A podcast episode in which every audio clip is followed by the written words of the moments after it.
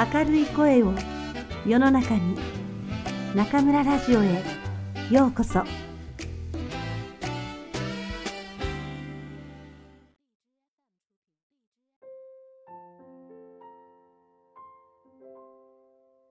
あなたにありがとう。松浦弥太郎。第三章。うまくいかないとき大切なのは引き返す勇気。不満を言わない。自分の気持ちを言葉にするのは大切なことです。ことにネガティブな感情であれば表に出すことで心にわだかまっていたモヤモヤが消えることもあります。それでもほどほどにしておいた方がいいでしょう。断るごとに不満を口にする人と一緒にいてああ楽しいと思う相手などいやしないのですから。友達とカフェでお茶を飲んでいるだけでも不満をいくつも並べる人がいます。冷房が効きすぎる。注文を取りに来るのが遅い。お菓子が甘い。コーヒーが薄い。もし全部がその通りだとしても、いちいち不満を言ったらカフェでのひとときは随分不愉快なものになるはずです。自分の感情を遠慮なくぶちまけることで場を乱してしまうのです。もしかすると一緒にカフェにいる別の人は空調はちょうどいいし、お菓子もコーヒーも美味しい。注文を取りに来るのが遅い話に夢中で気がつかなかったな、と思っているかもしれません。自分一人の都合で不満の雨を降らせ、周りのみんなをびしょ濡れにする権利など、誰にもないと僕は思います。不満を言う人の厄介な点は、あらゆる状況に不満の種を見つけ出すこと。仕事でも、プライベートでも、最初のうちは状況や条件についてあれこれあげつらいますが、やがて犯人探しが始まります。〇〇さんがだからうまくいかない。と最終的には誰か一人の責任にし、その人を追い詰めなければ気が済まなくなるようです。人のせいにすると不満攻撃はさらに激しさを増します。ターゲットが決まったので、あれこれ言いやすくなるのでしょう。人のせいにするとは、自分では何もできなくなることでもあります。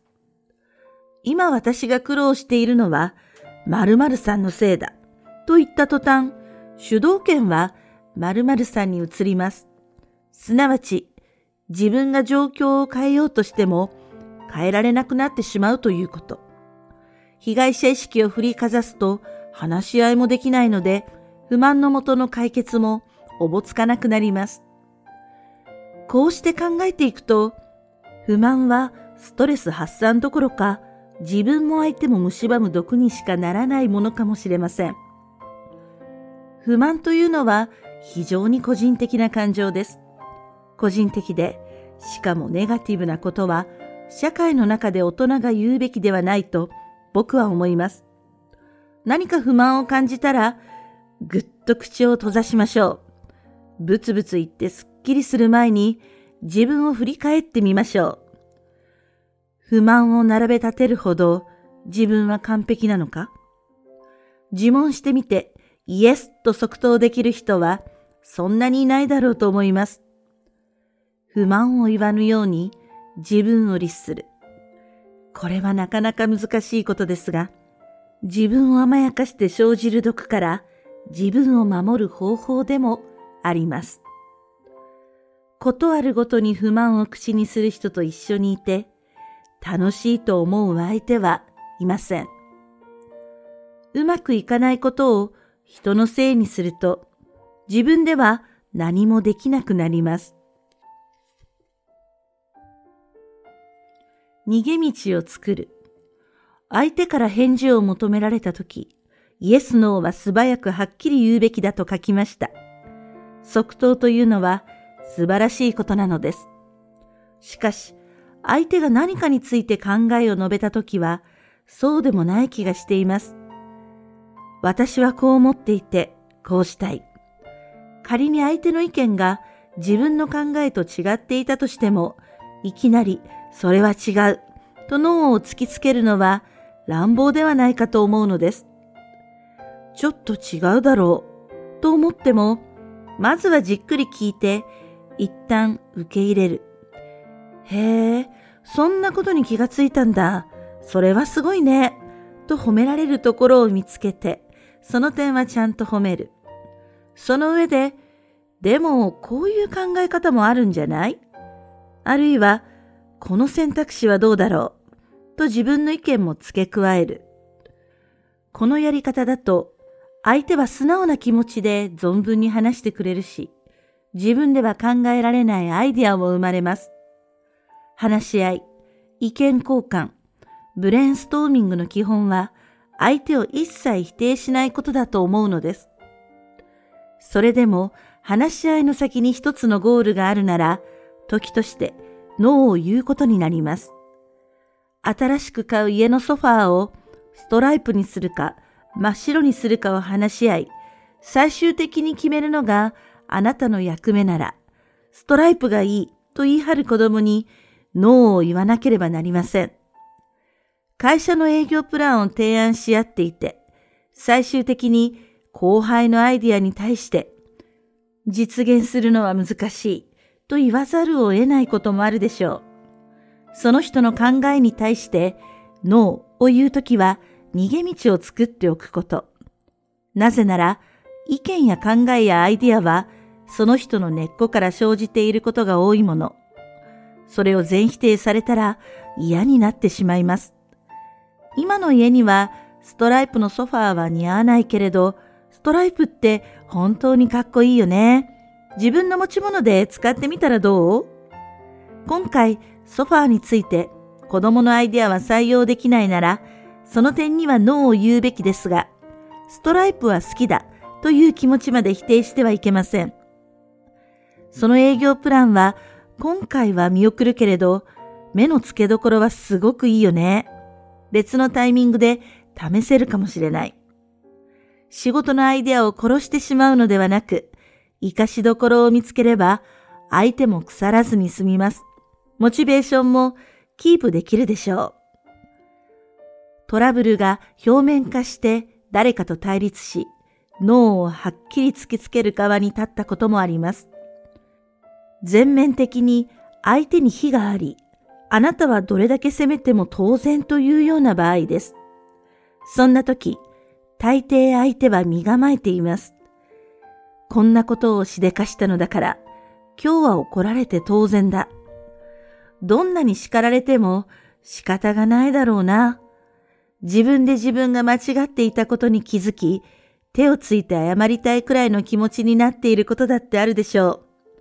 そんな時こそ、相手に逃げ道を作りましょう。そこまでは責めないというラインをあなたの方が引いておき、攻撃の手を自分から引っ込めるのです。鬼の首を取ったようにという言葉がありますが、首など取らず、あえて淡々と紳士的に話を進めるのが品性ある振る舞いだと僕は思います。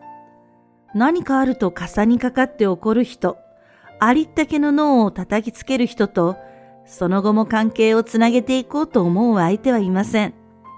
また、逃げ道を残しておき、相手の生かしどころを見つけることで、目に見えない新しい絆が生まれることも事実です。アイディアにノーを言うときは、全否定するのではなく、生かしどころを見つけましょう。全面的に相手に非があるときのノーこそ、相手に逃げ道を作りましょう。目で伝える。何が何でも真剣に気持ちを伝えたいとき、言葉は役立たずになります。一人の人間として、いいえ、生き物として、これだけははっきりさせなくちゃならないという感情は目でしか伝わらないのです。大事なことは目で伝える。僕はそう決めています。何かトラブルが起きて、紳士的な態度では到底解決不可能になったとします。語れば語るほど気持ちと言葉がバラバラになっていきます。もどかしくて、言葉を重ねれば重ねるほど感情的になり、男の場合、悪くすると拳を握りしめた喧嘩になります。だからこそ、目で伝えましょう。私はこういう気持ちでいますと。この件については、あなたが思ってる以上に真剣だし、あなたの対応の仕方によっては許しません。僕は目を使ってここまで伝えたこともあります。もし、許しません、などと言葉にしたら、とんでもないことになります。失礼極まりないし、大人としての常識を超えてしまっています。自分の立場と相手の立場、仕事などで利害関係があれば、あなたがそんなことを言える立場ですか？と相手に憤慨されるかもしれません。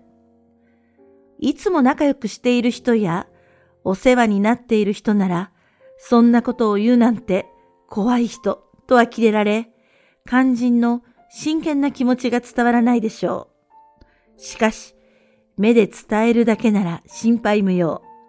きついメッセージも感情のありったけも丸ごとぶつけることができます。誤解されたとき、心外なことを言われたときも目で反論します。あなたのその態度はひどくないでしょうか昔の話ですが、僕が目でこう伝えたとき、20歳以上年上の相手は明らかにひるみました。お互い気持ちは一切言葉にしていません。しかし、それ以上の真剣なやりとりを僕らは目と目で交わしたのです。言葉より強い力を持つのが目の力。普段言葉を交わすときも眼差しに気を配った方がいいでしょう。相手の目の強さ、目の印象は何を話したかよりもくっきり印象に残るものです。目から発している気持ちと口から出る言葉がちぐはぐになっていては、いくら熱く語っても何一つ伝わらないということです。本当に大事なことは目で伝える。僕はそう決めています。言葉以上に強い力を持つのが目の力です。普段から眼差しに気を配りましょう。